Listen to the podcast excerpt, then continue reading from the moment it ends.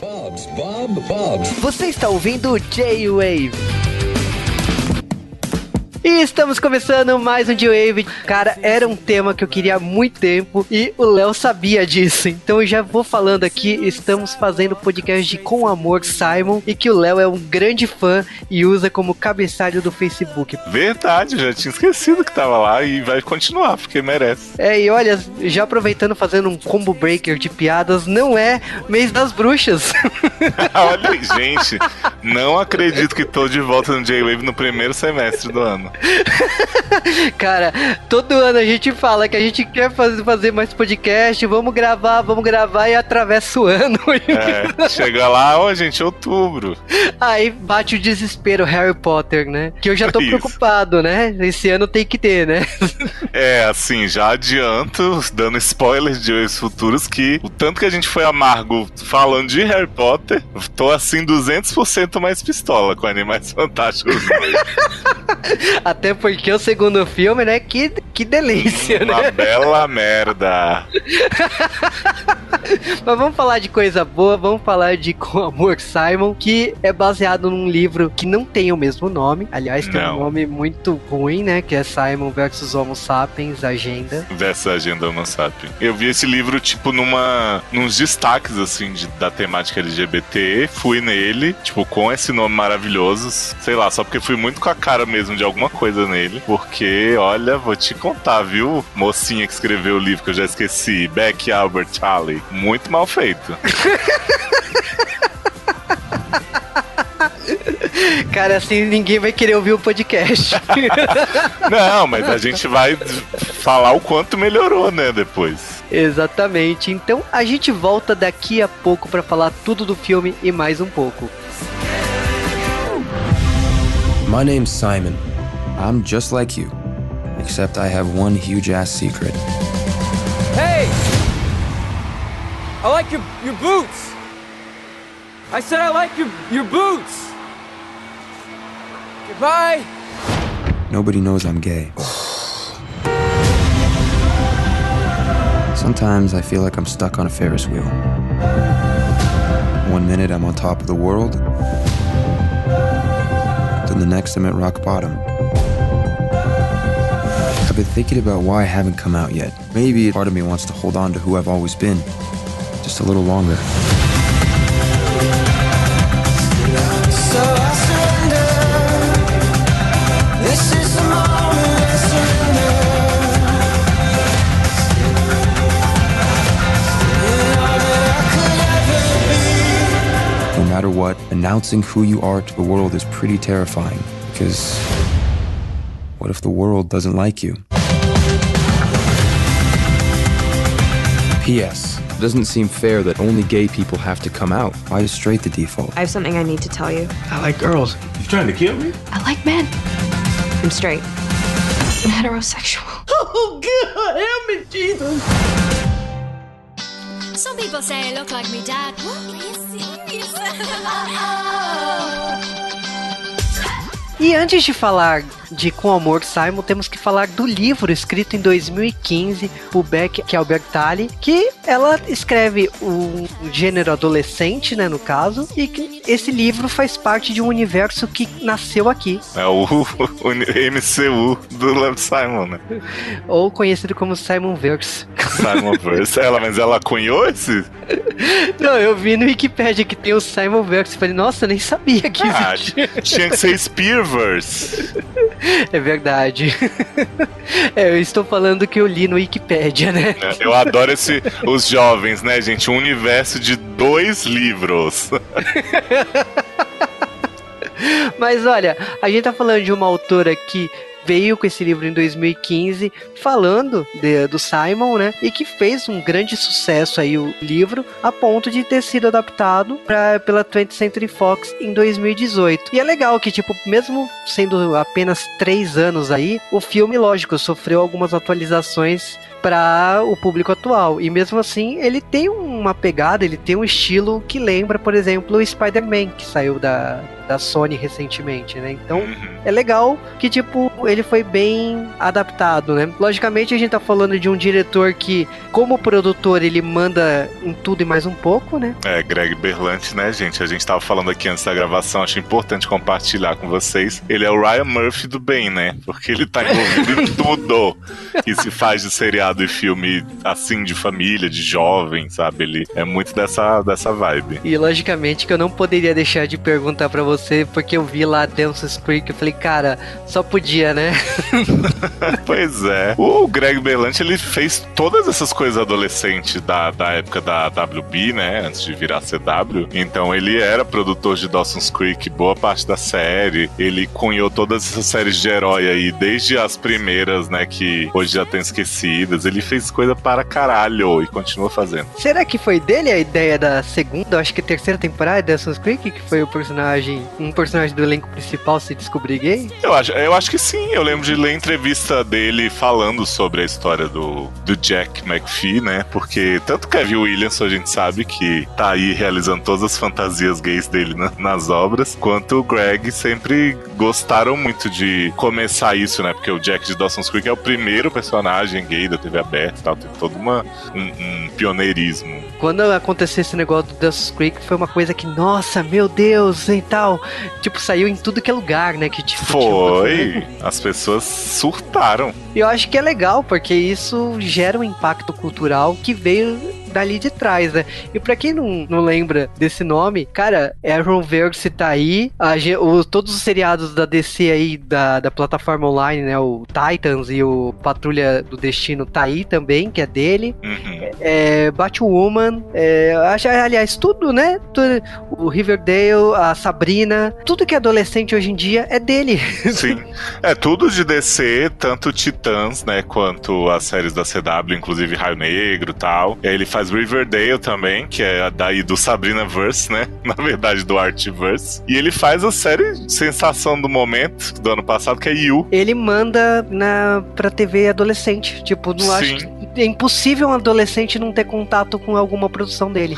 Não, e desde sempre, ó, porque você falou aí de Dawson's, mas ele fez também Evilwood, que eu particularmente detesto, mas as pessoas, sei lá, mais um pouquinho depois da nossa geração ficaram muito envolvidas, né? E ele fez Brothers and Sisters, que também tem um personagem gay super importante, que foi o Kevin, né? Que é o Matthew Reese do The Americans, que super marcou também, porque era um novelão com um casal gay normal, comum, que fazia tudo que os outros casais faziam. É, ca- cara, é incrível. Eu acho que também, assim, no, a gente tá falando de um filme que, lógico, é muito recente, inclusive, continua sendo lançado, assim, em algumas plataformas online, depois que o filme saiu no cinema, saiu por aqui e tal. E, lógico, a gente tá falando de um filme que ele começou a produção em 2017, saindo em 2018 aí, e que teve um orçamento de 17 milhões e que teve um faturamento aí de 63 milhões. É pequeno, é pequeno, mas nas devidas proporções é um sucesso. Sim, e eu acho que é mais do que a Fox esperava, na real. Eu li algum, sobre o lançamento do filme que, tipo, ele- muitos atores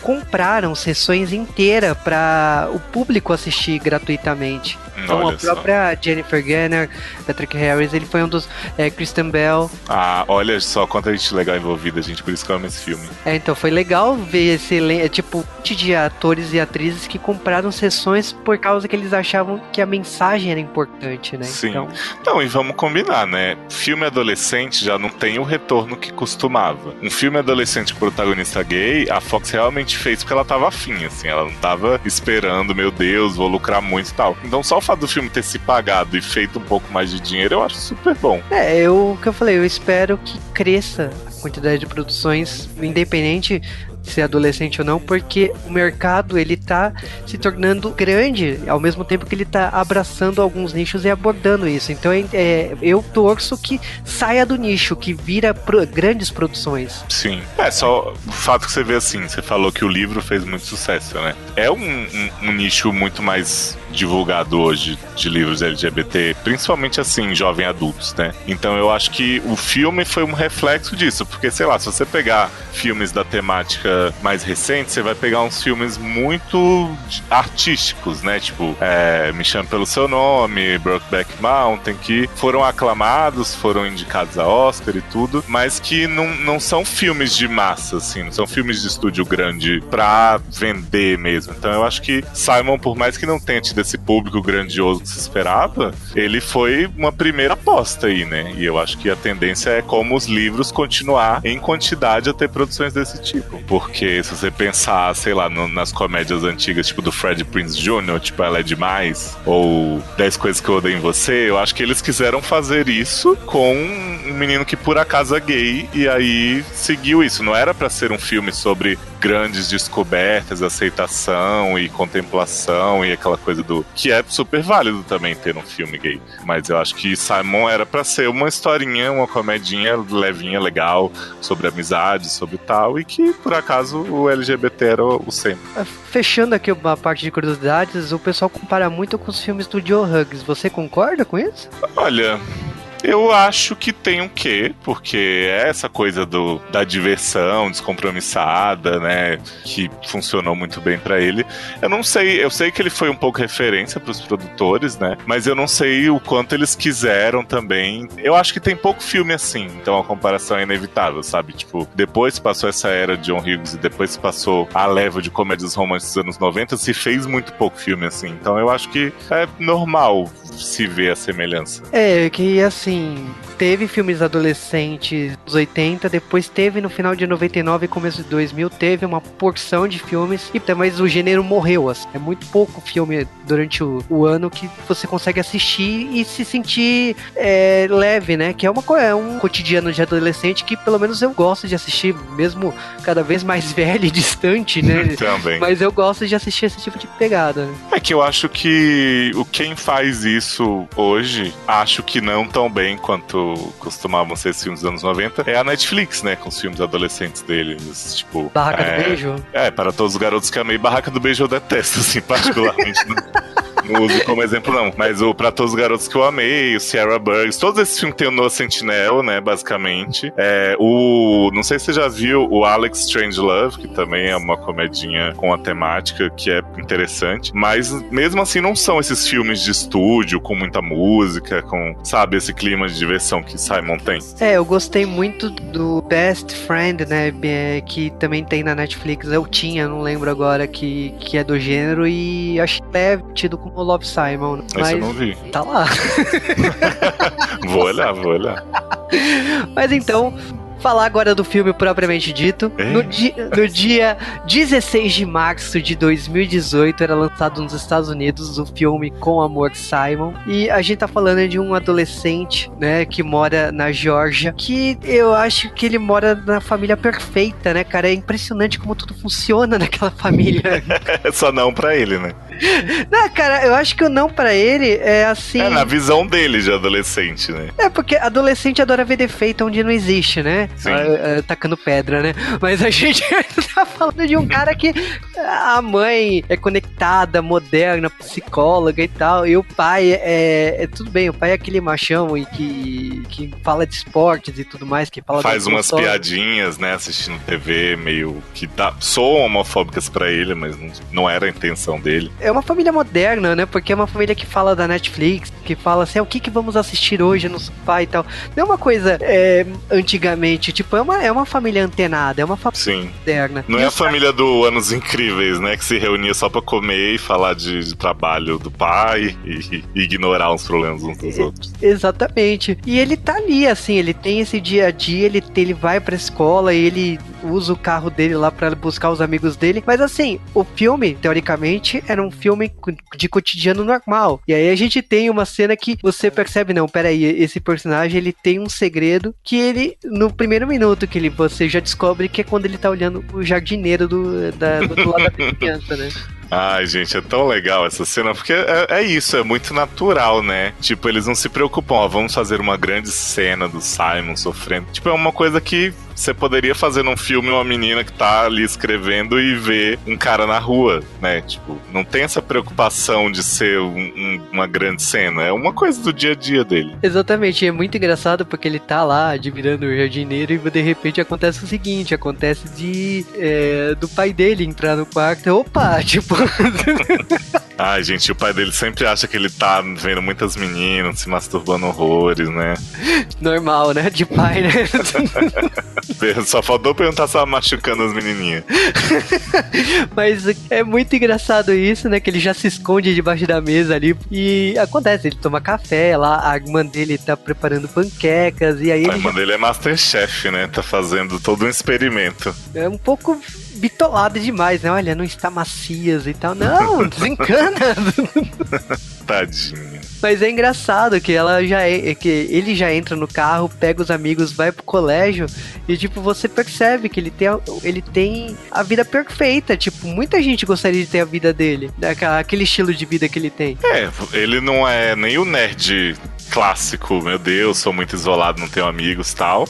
Nem o popular, mas ele tá bem, né? Tipo, ele tem amigos muito legais e ele tá confortável com quase todos os aspectos da vida dele, né? Tirando aí o segredinho. Ele é um menino de boa. Tipo, eu também me incomodo muito desses filmes americanos, não sei se você tem essa impressão hoje. Quando começa a fazer o negócio do bullying excessivo, de gente que rouba dinheiro do lanche, tipo, tem isso em Sex Education. E eu adorei Sex Education, mas pra mim, com Amor Simon é um respiro, assim, não ter isso. Ter só uma pessoa bem ajustada no geral. Você, você acompanhando ele, eu não consigo sentir o bullying. Aliás, o bullying tá no único gay da escola, né? Que você. Tem muita gente que defende que, tipo, ele é o grande herói da escola, né? É, porque ele é o que dá a cara tapa, né? Exatamente, né? Que ele tá preparado pra qualquer brincadeira, já vem com respostas bem ácidas pra poder se Sim. defender, né? E- E, mesmo esse cara tem várias amigas e tal, e ele não tá, pelo menos, sendo agredido fisicamente, que é o que a gente vê nesses filmes, por qualquer motivo. Por isso que eu falo que esse filme, assim, por mais que ele tente falar dos segredos do Simon e tal, eu acho ele perfeito demais, assim, todo mundo gostaria de ter a vida dele ali, todo mundo gostaria de ter aquele cotidiano. Então, eu admiro muito a abordagem do filme e você querer se sentir daquele jeito. E pelo menos eu, né? Falo que eu não sei Sim. É, eu acho que, assim, claro que tem uma utopia da comédia romântica mesmo, mas ao mesmo tempo eu acho o filme corajoso de não fazer um grande drama, assim, porque, sei lá, não é todo lugar e talvez na Georgia não seja, mas eu imagino que existam muitas escolas com comportamentos como o dos amigos do Simon hoje, assim. Eu vejo muito das gerações mais novas, principalmente o pessoal que ouve a gente, que é mais novinho, é uma visão diferente, né, da, da vida escolar entre as pessoas sobre essas questões de preconceito. É, tanto que, tipo, a dinâmica deles já é outra questão. É interessante que, tipo, existe um blog que é um mural da escola, né? E as pessoas postando coisas anonimamente.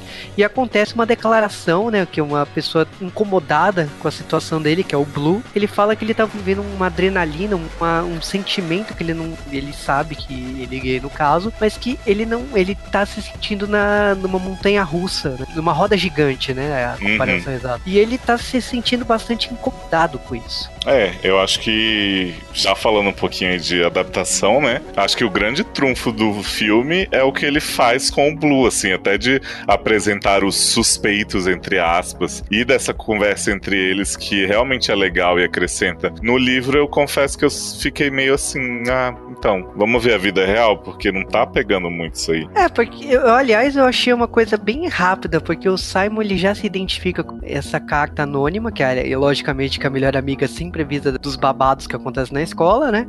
e aí ele já cria um e-mail automaticamente, ele olha pra prateleira e cria o e-mail pensando, né, no, em Jaques, né? E aí você já vê o primeiro contato e demora pra ter a primeira resposta, que ele fica esperando o dia inteirinho pra receber a resposta. E aí a gente tem uma justificativa que eu entendi né, no roteiro, que é o diretor da escola, né, que ele não permite celular de maneira nenhuma. Gente, esse diretor é maravilhoso, esse ator que é o Tony Hale, né? Faz aí VIP, já fez também Arrested Development, se eu não me engano. Ele é muito bom. E esse papel é tão retardado e ele tenta ser legal, amigo dos alunos. Eu amei demais ele. Você sabe que ele é tudo que eu tenho medo de me tornar um dia, né? Porque eu tenho muito medo de virar velho e querer ser jovem. Ah, mas o, ne- o negócio é que ele, eu acho que ele, pelo menos, não é adequado nem pra pessoas da idade dele. é, e ele fala de Tinder, ele fala um monte de coisa assim, fala, menos, Sim. cara, não, eu não quero ter esse contato contigo.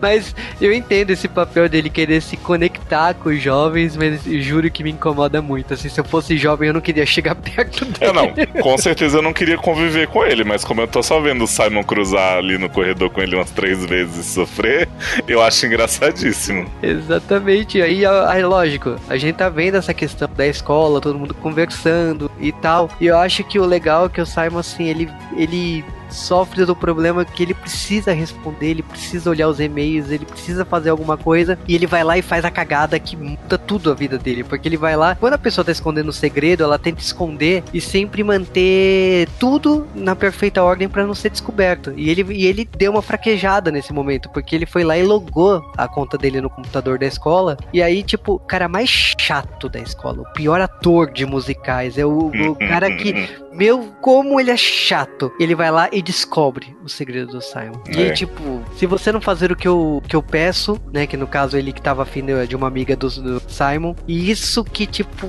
fica corroendo o Simon o tempo todo. Porque ele sabe que o cara não tem chance nenhuma de, de conseguir ficar com a garota que ele gosta. Sim. Ó, esse personagem, o Martin, ele inclusive, ele continua insuportável, claro, no filme, mas no livro ele é assim, milhões de vezes pior, porque ele fica naquela, ah, meu irmão é gay também, não tem problema nenhum e tal, mas olha só, você não fizer isso por mim, e ele fica ameaçando mesmo, é toda uma coisa. E no filme eu ouso dizer que eu achei ele em alguns momentos legal, assim, por mais que ele seja um escroto nessa questão da chantagem, é, eu sinto pena dele quando ele leva o fora mesmo da Abby, porque o Simon meio que começa a aconselhar ele contra a vontade e dá a entender que, tipo, vai, faz um gesto grande, né? Tipo, vai atrás dela. Então, assim, esse menino, depois de tentar ficar com ela na, na lanchonete, puxar conversa sem sucesso, fica lá no teatro, ele vai no meio do jogo e faz uma mega declaração dessa de comédia romântica mesmo. E a menina caga nele, mesmo ela estando um pouco mais simpática a ele, né? Ela não consegue aceitar, porque afinal. Eu vou te falar bem a verdade. É, tipo, Hum. só de ter atrapalhado o hino, eu não tinha chance nenhuma pra.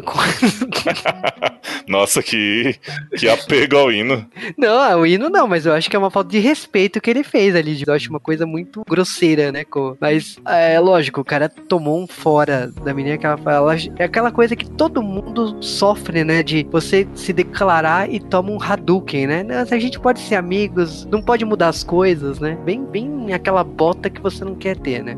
Sim. E o que, que você acha do, da dinâmica dos amigos mesmo, assim, né? Porque a gente tem o Nick, que é o melhor amigo dele desde sempre, assim, que no livro até eles tentam insinuar que o Nick pode ser o Blue, acho que no filme eles deixaram isso pra lá. E a gente tem, né, a Abby, que, que é a garota nova, e a Lea, que é a, a melhor amiga mesmo, dormir juntinho, bem dócil dessa relação deles também, né? Dormir na mesma cama e tal, uma coisa meio Joe e dócil. A gente tá falando aqui de, de uns amigos que, assim, tem dois amigos que faz muito tempo que eles têm essa amizade, a Leia e o Nick, e a gente tem a Abby que é a mais recente, né? E, e é engraçado porque o Simon se sente muito mais à vontade de, de contar qualquer coisa pra ela do que pra Leia, porque existe um, assim, uma amizade de mais de 12 anos, então ele tem uma dificuldade de mudar a relação se ele contar o segredo dele, né? É porque eu acho que é mais fácil, de certa forma, por mais que ele goste muito da Abby também, ser a amiga recente que ele não tem muito o que perder. Tipo, se ela for reagir mal ao que ele fala, sei lá, não é uma perda tão grande pra ele, eu imagino, quanto seria da Leia. E tem a questão de ela ser apaixonada por ele e ele fingir que não sabe, mas ele sabe, né? Ah, cara, eu acho que toda.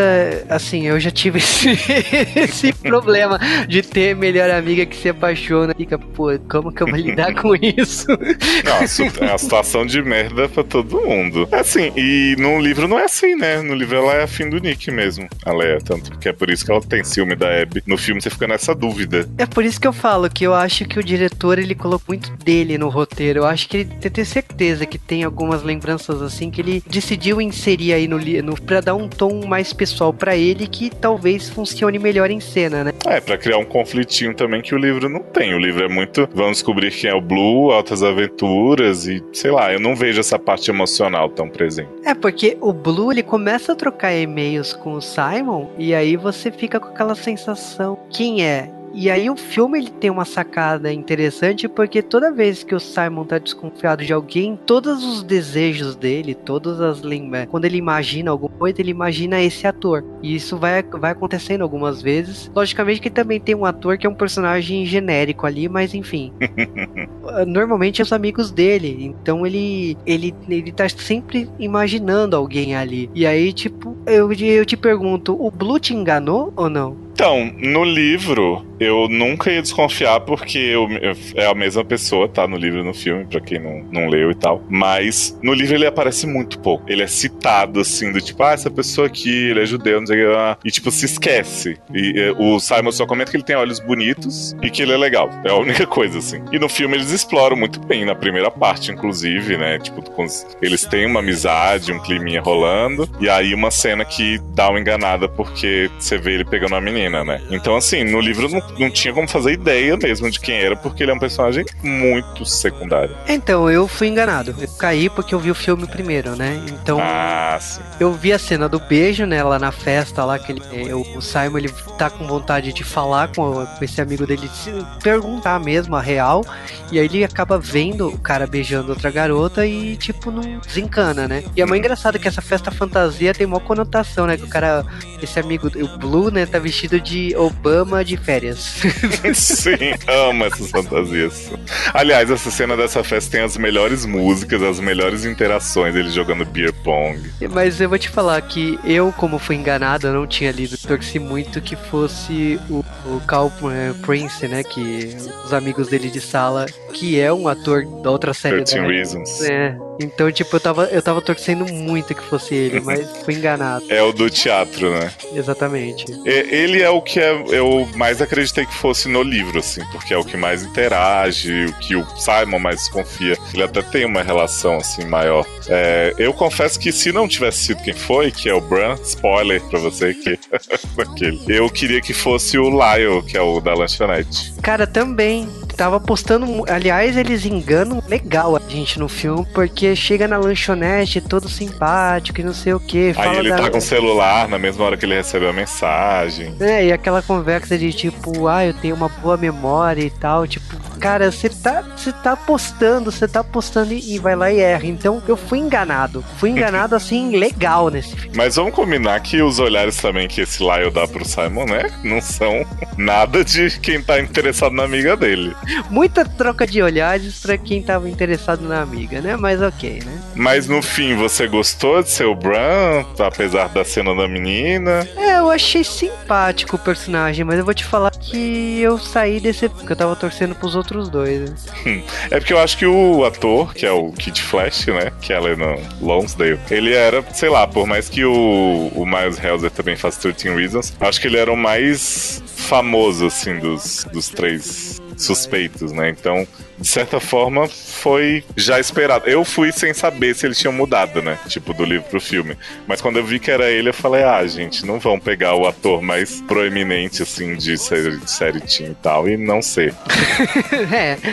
Agora, eu acho legal também as outras coisas que trabalhadas no filme, porque o filme não é só isso. Tem toda a questão de o amigo dele, filho da mãe, no final das contas, depois de pagar aquele mico todo na, lá no jogo e tal, ele vai lá e se vinga no Natal, né? Tipo, ele Uhum. escolheu a pior data pra isso, né? Sim, eu, eu acho bem, bem boa essa parte, assim, porque primeiro a gente vê a problemática do Simon com a família, né? Quando ele começa a sair do armário pra eles. Porque, assim, pra mãe é a coisa mais normal do mundo, porque afinal, né, ela é super progressista. E o pai, ele tem cenas com o Simon que eu chorei no cinema e depois vendo de novo em casa, porque é muito fofo, assim, é muito você ver aquele cara que não sabe lidar com esse assunto, mas ele quer muito e ele não quer que o filho se sinta excluído. Tipo, as cenas da mãe também são legais, mas ela já sabe como lidar, né? Tipo, ela também tem uma cena bem forte que ela fala: Ah, que eu sempre senti você segurando o fôlego e tal. E aí, quando você conseguiu respirar, é bem forte. Mas a do pai, cara, me pegou de um jeito que nem sei explicar. Por mais que ele vivesse na família perfeita, ele achava que aquilo não deveria nunca ser tocado, que ele só ia tocar no assunto na faculdade, ele só ia falar depois, não ali. Ele tem aquela preocupação que ele não se veste gay o suficiente, que ele tem que dançar. E aí tem aquela cena musical, ele todo desengonçado na faculdade com a música da Whitney Houston. Que, Incrível. aliás, né, ele pesquisando no Google sobre isso, né? Não, né, cara? Mas é, é engraçado, porque ele tem esse, esse problema. e No dia do Natal que acontece do amigo dele postar lá naquele site de, de postagens anônimas, a melhor amiga já liga correndo, ele não sabe como reagir, ele não quer falar com ninguém. Ele se isola, né? É, ele tenta se isolar, acaba que a irmã dele é a primeira a saber, e aí depois é o, a mãe, o pai ali, né, naquela conversa que é engraçado porque ele já imaginou os amigos dele falando de raça, de ser héteros e tal. É tipo, é engraçado como você lida com aquele tipo de humor reverso, né? Na, na Uhum. lembrança. E aí a gente tem a questão dele lidar com essas consequências disso, ele indo, indo na escola e sendo julgado por isso e tudo mais. Eu, assim, a cena é muito lógico, as, as cenas depois é muito forte, mas o momento do segredo, assim, sendo quebrado, eu achei que eh, eu imaginava aquilo, porque a família era tão legal, mas tão legal que não ia pegar no pé dele. E foi o que aconteceu, não pegou no pé É. dele. Ninguém que é próximo dele pega, né? Até os amigos você vai ver eles quando ele reencontra os amigos e é depois do feriado, não sei o quê. Eles estão putos porque ele não contou e a Leia porque é apaixonada e ela, ela explica pra ele, inclusive, tipo, eu quero aceitar, mas eu vou precisar de um tempo pra gente mudar a relação mesmo, né? Porque até então ela tinha uma expectativa contra ele, por mais que nunca tivesse acontecido nada. E agora ela, ela ainda fala, né? Vou ter que mudar a chave em mim pra você poder falar dos seus relacionamentos, do que está passando, não sei o quê. Exatamente. Então foi uma coisa que foi, eu adorei essa do filme. Eu acho que o filme se transforma porque no começo tem esse mistério e tal e esse mistério fica em segundo, é, ele vira secundário no roteiro por causa que acaba o Simon virando o grande protagonista da história, dele tendo que lidar com isso. Sim. E eu acho que eles tratam muito bem a questão das relações dele, né? Porque eu acho que ele fala, inclusive, isso. Ele fala, não acho que vai ser difícil pelas pessoas, né? Porque eu acho que se eu falar vai ser ok. Mas ele vê várias dificuldades nele, no modo que ele encara o que é ser gay, o que isso significa pro estilo dele, pra vida. É, eu acho que assim, a relação dele foi muito legal. A relação dos, a- dos pais, tipo, a cena do pai que o Léo já falou, é muito legal como isso é trabalhado, a ponto que, tipo, vai desencadear na questão do Blue. E aí a gente tem um texto que o, o Simon posta falando dos sentimentos dele, falando que, tipo assim, no, é, tudo aquilo era verdade, mas que foi contado de uma forma péssima pelo, pelo amigo dele. É, é legal como ele, ele desabafa aquilo e vai gerar grande encontro no final das contas, né? Que o Ah, eu achei interessante porque eu não tinha previsto que o Lud Bran, né, de a, vinha desse nome, né? Não, eu imaginava qualquer coisa, imaginava um apelido, né? é, não, é tipo alguma coisa do nome e sobrenome dele, né? E é como deveria ser, sabe? Eu, eu acho que tá muito bacana essa a forma que desencadeia tudo e como se resolve. E logicamente, o Simon refez o vídeo, é, é, o vídeo do pai dele, né? Ficou muito melhor, né? não acho. Tá maravilhoso. exatamente do jeito que ele começou, você percebe que assim, por mais que o Simon ele se livrou do segredo dele, a família continuou sendo a família perfeita, os amigos dele continuaram sendo os amigos perfeitos. Agora, lógico, ele, ele, ele conheceu outra pessoa que realmente valia a pena ali, mas é muito legal como esse filme é- ele é contado, tipo, ele, ele acaba, lógico, a grande jornada do Simon era contar o, o segredo dele e lidar com esse o fim desse segredo, mas é, funciona muito bem, sabe? Eu, eu- o filme acaba e, e acaba você querendo mais, assim. É do tipo de filme que, se você tá assistindo na Net- Netflix, por exemplo, você vai procurar outro do gênero, né? Outra Sim. sugestão ali, né? Não, e eu te falo que assim, eu acho que seria muito improvável, claro, mas eu gostei tanto desse elenco e de como essa história se desenvolveu que eu veria uma série disso fácil, assim, porque encaixou muito bem, tem muitas possibilidades ali. A gente sabe do segundo livro, né, que é a Lea on the Offbeat, que é a história da melhor amiga aí, e talvez role, né? A gente tava até especulando antes de gravar, se a Fox não se interessa. Mas, pô, eu achei tudo tão legal, um elenco tão afinado, caiu direitinho nos personagens. É, claro, fico muito feliz pelo filme existir, mas fico triste de não ter mais previsto. Aqui é o Juba do futuro e bom, quando a gente gravou esse podcast não existia série do Com Amor Simon, né? Sim, a série foi anunciada pela Disney Plus, o serviço de streaming da Disney, e lógico, com os direitos da, do filme adquiridos nessa fusão da Disney com a Fox, a série será agora centrada no personagem Victor, que tem 16 a 17 anos e será uma estrela dos esportes. Os roteiristas do filme, né, no caso Elizabeth Berger e Isaac Apter, eles são os produtores dessa adaptação. A obra é tratada como spin-off do filme original e, bom, aproveitando, acabei olhando o que cada um fez. Então, Elizabeth Berger, praticamente, ela foi atriz nos anos 80 e 70, mas já o Isaac Apter, ele é o produtor e roteirista de The Neighbors, de De Repente Vovô, de This Is Us, e agora é o produtor de Love Simon. A série estreia em 2020 e, logicamente, a gente estará de olho em mais informações. Então eu me despeço aqui do futuro e volte com o podcast.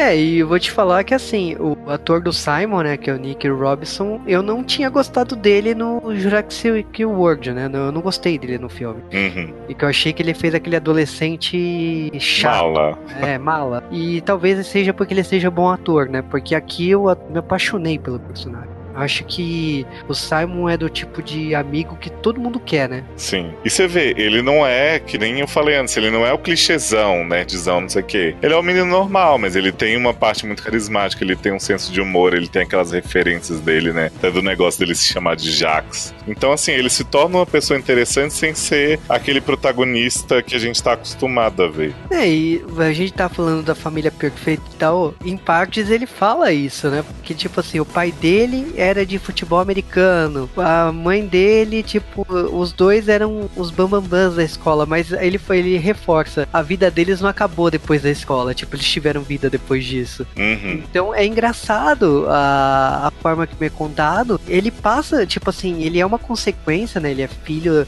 de um casal que é pra frente, é moderno, é, é legal isso. E assim, o, elenco, a Jennifer Garner como a mãe dele tá sensacional. O Josh do Ramel é engraçado ver ele como pai também. Eu acho. a Jennifer Garner me incomoda também ver ela como mãe, porque eu me lembro muito dela no De Repente 30. E aí, de repente, você tá vendo ela como De mãe repente, aqui. mãe. Ah, mas ela já era mãe da Electra, né? Da, da Electra não, daquela menina que ela faz no filme da Electra. Verdade.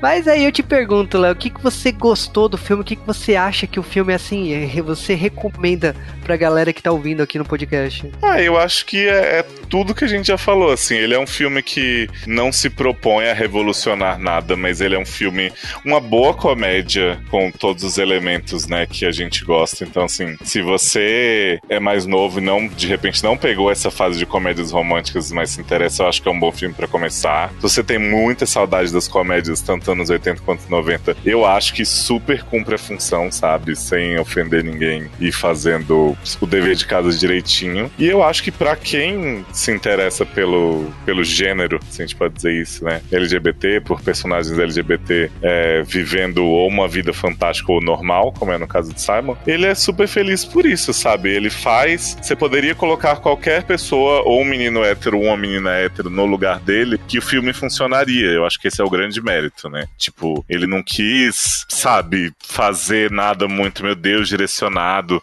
Só meninos gays vão se identificar com isso. Não, eu acho que todo mundo pode se identificar com essa história, porque ela é uma história universal. Sim, eu considero, inclusive, é, quando eu comparo com outras produções, eu lembro de duas assim que eu acho que nem são do gênero, né? Que é a, a primeira vez do ator do Teen Wolf, né? Maze Runner, né? E eu lembro do Será Que, que é com o ator do Harry Potter. São Sim. duas, são duas comédias românticas deliciosas de assistir. Primeira vez nem tanto, eu, eu vejo uns problemas ali na metade do filme, mas é tão divertido quanto e é pra esse público, sabe? Inclusive, tipo, se você pesquisar no Google, você vai ver que os dois filmes são sugestões pra quem assistiu o Love Simon. Então, é exatamente assim, você não tem que pensar num gênero LGBT. Sim.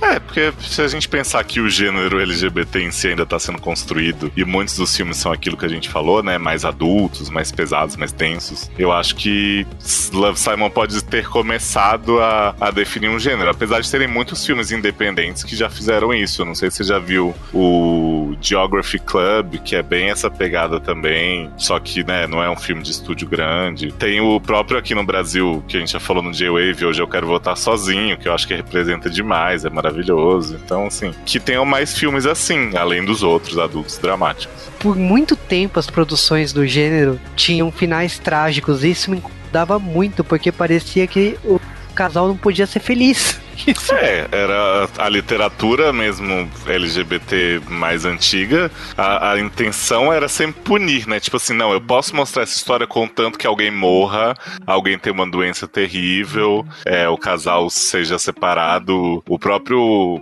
é, me chame pelo seu nome, né? O cara casa com a mulher e deixa o outro lá sofrendo. Então, assim, claro que pode ter isso, mas não pode ter só isso, né? Exatamente, por exemplo, o livro nacional que virou ascensão na época, que foi o Terceiro Travesseiro. Ele vendeu, cresceu aí, porque ele foi o pioneiro aqui no Brasil, e ele tem um final trágico. E tipo, ok, eu entendo, porque é baseado em fatos reais, mas é legal saber que o par romântico cresceu, é, se envolveu com outras pessoas e, tipo, que nem o psicólogo lá fala que, é, que aconteceu uma vida depois do, do final do livro, né? Eu acho que o final trágico, ele, ao, ao punir o casal, ele, ele não te dá esperança. E não é isso que você quer quando você tá consumindo mal. Você quer ter esperança. Então, É, porque se você, sei lá, eu penso um menino adolescente que vê com a moça Simon hoje e se identifica e vai em tal e fala, pô, é possível, por mais que a realidade não seja tão parecida quanto aquela. Imagina se no fim do filme o Simon morre. Tipo, puta que pariu, né? Nossa, eu ia ficar muito, muito puto da vida. Então eu fico feliz que esse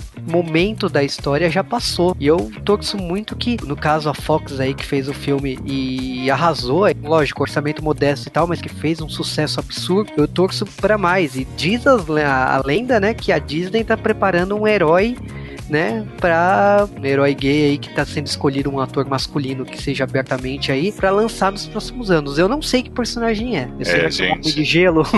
Tem um pessoal falando que é dos Eternos, tem várias especulações. Eu acho que vai demorar, sabe? Isso aí. Eu acho que eles estão, tipo, ventilando a ideia, até porque a gente sabe, por exemplo, o mercado chinês não aceita filme que tenha qualquer temática LGBT, picota o filme inteiro, e é uma audiência grande, tipo, que a Marvel considera. Mas eu acho que a Marvel tá aí, né, vendo o homem hétero cis branco se rasgar por causa de Capitão Marvel, por causa de Pantera Negra, é, por causa de Star Wars também, né, com a Rey protagonista e o Finn protagonista, tipo, não é Marvel, mas é Disney também. Então eu acho que cedo ou tarde eles vão jogar aí pra ver a galera também. E porque tem retorno, né, gente? Sabe? Não é só simplesmente eles militando, mas eles estão vendo que tá dando certo explorar outros tipos de heróis e de protagonistas. É que assim, mas a, a Disney, ela tá pegando nichos, trabalhando da forma dela e ganhando muito dinheiro com isso. Militando ou não, ela tá ganhando muito dinheiro com isso. Sim, Ela e tá fe- certa, né? É, ela fez isso com Pantera Negra maravilhosamente bem. Ela criou campanhas pro filme, levando muita gente pro cinema, merecidamente. Ela fez isso. Ela fez, a- tá fazendo agora com Capitã Marvel e na questão da mulher no cinema, personagem feminina tão poderosa, mais poderosa que qualquer outra coisa. E aí ela vem a- é, com a questão de criar um personagem gay. Então, eu não sei como que vai ser, se vai ser protagonista, se vai ser dos Eternos, eu não sei. Simplesmente não sei. É, eu espero que só que não seja o Dumbledore. Entendeu? Porque Mas aí é da Warner. É, não, então, porque se for pegar um personagem, ah, gente, vamos botar um subtexto aí numa fala, num olhar e revelar no quinto filme, eu prefiro que não faça. É, Não- então. Sabe, não precisa chegar o cara beijando outro de língua, não, mas assim, até porque os filmes da Marvel já não tem isso normalmente, nem com os casais héteros. Mas por favor, que seja uma coisa mais clara. É, eu, é o que eu falei, eu tô curioso, tô, tô- eu tô realmente curioso pra ver, porque como o Léo falou aqui, a questão da China é relevante. Pois é, tanto que teve, se eu não me engano, a Bela e a Fera, eles tiveram problema por causa do Gaston. Do Gaston Ah. não, do LeFou. Então, tipo, porque realmente não pode.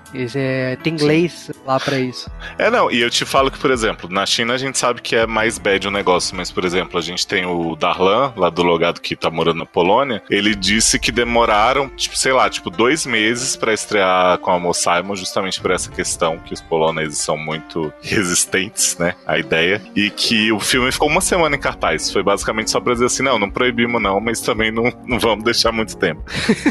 É triste, né? Mas eu, eu entendo que é um amadurecimento. Eu acho que alguns países amadurecer demorou, né? A gente comentou no começo do podcast do Dance Break e tudo mais. Uhum. Tipo, teve uma coisa de 20, 30 anos que chegou onde a gente chegou e tem países que não sofreu esse processo ainda. É, eu acho que é aos poucos, e assim, a gente tem que pensar que, por mais que não seja tão rápido quanto a gente gostaria, tá sempre melhor do que foi, né? Então, tipo, sei lá, se você pensar que na época de Dawson's Creek, que é do que? 2005, eu acho, que a série. Ou É, antes. Dawson's Creek que- começou em 98, acho que terminou lá pra 2004. Beleza, mas assim, você pensar que naquela época tinha uma série só que tinha um personagem que entrou pra ficar com a mocinha, né? Que o Jack era parte da Joey, depois ele foi se interessando por homens e tal. E que hoje você vê, pô, qualquer série da Netflix tem personagem gay, tem Orange the New Black com 300 lésbicas e maravilhosa. Então, assim, tá muito melhor. E a gente tem que se agarrar nisso, não ficar dizendo, pô, eu quero amanhã que a Marvel lance um herói gay, sabe? É, eu acho que cada passo de cada vez. E eu acho que o Work Simon, excelente passo que deu pro mercado deixar de ser independente, né? De abraçar o mercado hollywoodiano mesmo, porque tem excelentes atores, tem grandes atores aqui. Trilha sonora, a gente tá falando um diretor que a gente já comentou como produtor do aí a questão de séries. Então, não é a Love Simon definitivamente não é uma produção independente. E Não, foi, foi lançado muito bem aqui no Brasil, né? Tipo, eu lembro que quando chegou no cinema teve um marketing de peso, não foi um, Sim. não foi um Não, teve. qualquer. Teve ações aqui também, se eu não me engano, o Adoro Cinema fez. Eu conheço o pessoal que foi, o Luciano e o Taylor, que são meus amigos aqui, foram na- numa sessão exclusiva do Adoro Cinema. Teve um debate depois, sabe, sobre as questões do filme. Foi super bem feitinho. Exatamente. Então a gente fica por aqui. Logicamente que eu tenho que fazer o jabá do Léo. Então, Léo, fale da onde você é, do seu podcast lá. É, eu tô lá no seriadores.com.br, né? Projeto que comecei com Camis Barbieri, que hoje só trabalha, não vê mais série. É, mas a gente. A, a Camis adora falar isso, né? É, não, mas a Camis tá numa, numa loucura mesmo. A Lê disse um dia desses, né? Que ela está construindo seu império, seu primeiro milhão. Então vamos, vamos torcer pra pelo menos Animais Fantásticos ela poder vir aqui falar mal junto com a gente, porque precisamos desse apoio. Mas lá nos seriadores a gente fala, claro, de séries, menos do que antigamente, mas assim, a gente tá tendo muito programa, é, por exemplo, da temporada inteira, né? A gente fez Bandeira Time, Desventuras em Série, várias coisinhas. O essa Cast tá saindo também a décima temporada, mas esses programas mais focados estão saindo mais. E a gente tem o SED, que tá numa produção louca. Eu não sei se já teve chance de ouvir, Juba, que é o programa que a gente recebe histórias dos ouvintes e aconselha. Então tem uma pegada LGBT fortíssima nele, porque grande parte do nosso público que foi se formando no SA é LGBT. Mas a gente aconselha uns héteros de vez em quando, recebe uns fanfics. Então a gente tá saindo o programa praticamente toda semana do SED, assim. Os outros do, do feed do SA principal estão demorando um pouquinho mais. Mas, gente, tem programa, são dois feeds, né? O do SED do Seriadores, que tem esses outros variados. Mas tem programa para caralho, assim. Se vocês puderem dar uma olhada, ficaremos muito felizes. Recomendo muito que vocês caçem lá no, no, no, no site dos seriadores, no SED também, que eu, eu adorei aquele podcast. Eu vou te. Eu assumo pra você que eu já, já ouvi mais de 10. Olha. Então recomendo aí. E logicamente, né? Se você gostou aqui do podcast, comente, fale. O Léo tá aqui pra gravar outros temas, não só esse. Então Mas fala gente. pra eu voltar, viu, gente? Pra não ficar só pra outubro. e tem muito filme pra falar ainda, né? Menos a Barraca do Beijo. É, Barraca do... Eu sei que a Camis gosta de Barraca do Beijo. Ela adorou. Ela, eu sei, é quando a gente foi gravar o Táticas, ela falou, eu quero gravar a Barraca do Beijo. Pois é. Você vê, Mamma Mia, que a gente tava doido pra falar, ela não gostou, mas Barraca do Beijo. E você sabe pra convencer o Cal, né? Eu- Na hora que eu falei pro Cal, então, ela quer gravar a Barraca do Beijo, né? Então, não. É, mas essa eu realmente nunca imaginei que ele aceitaria.